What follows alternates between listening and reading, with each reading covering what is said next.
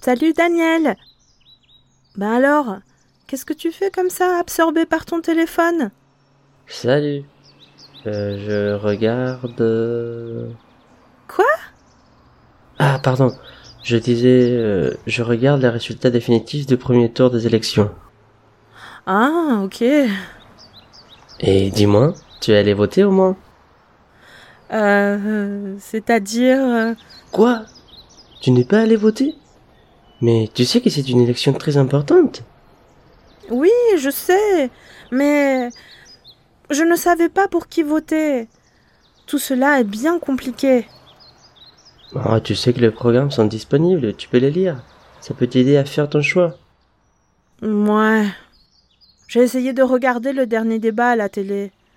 Au bout d'un moment, je me suis endormie. Bon, le débat, parfois, euh, ce n'est pas le meilleur moyen pour se faire une idée. Il se réduit souvent à une espèce de bataille d'ego. Oui. Et puis, j'ai l'impression que les femmes et les hommes politiques ne parlent pas comme toi et moi.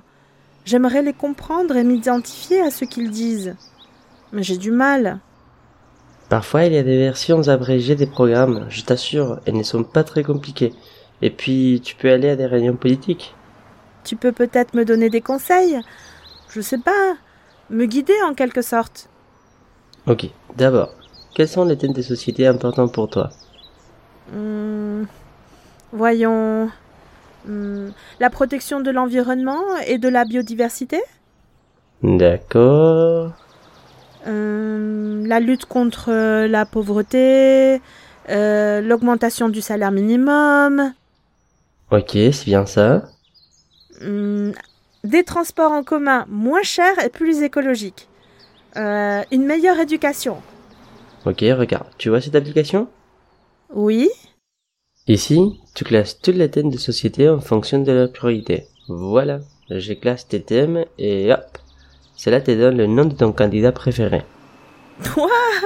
mais c'est génial ça C'est l'app qu'il me faut Attention, cela ne marche pas à 100%, mais c'est pas mal quand même.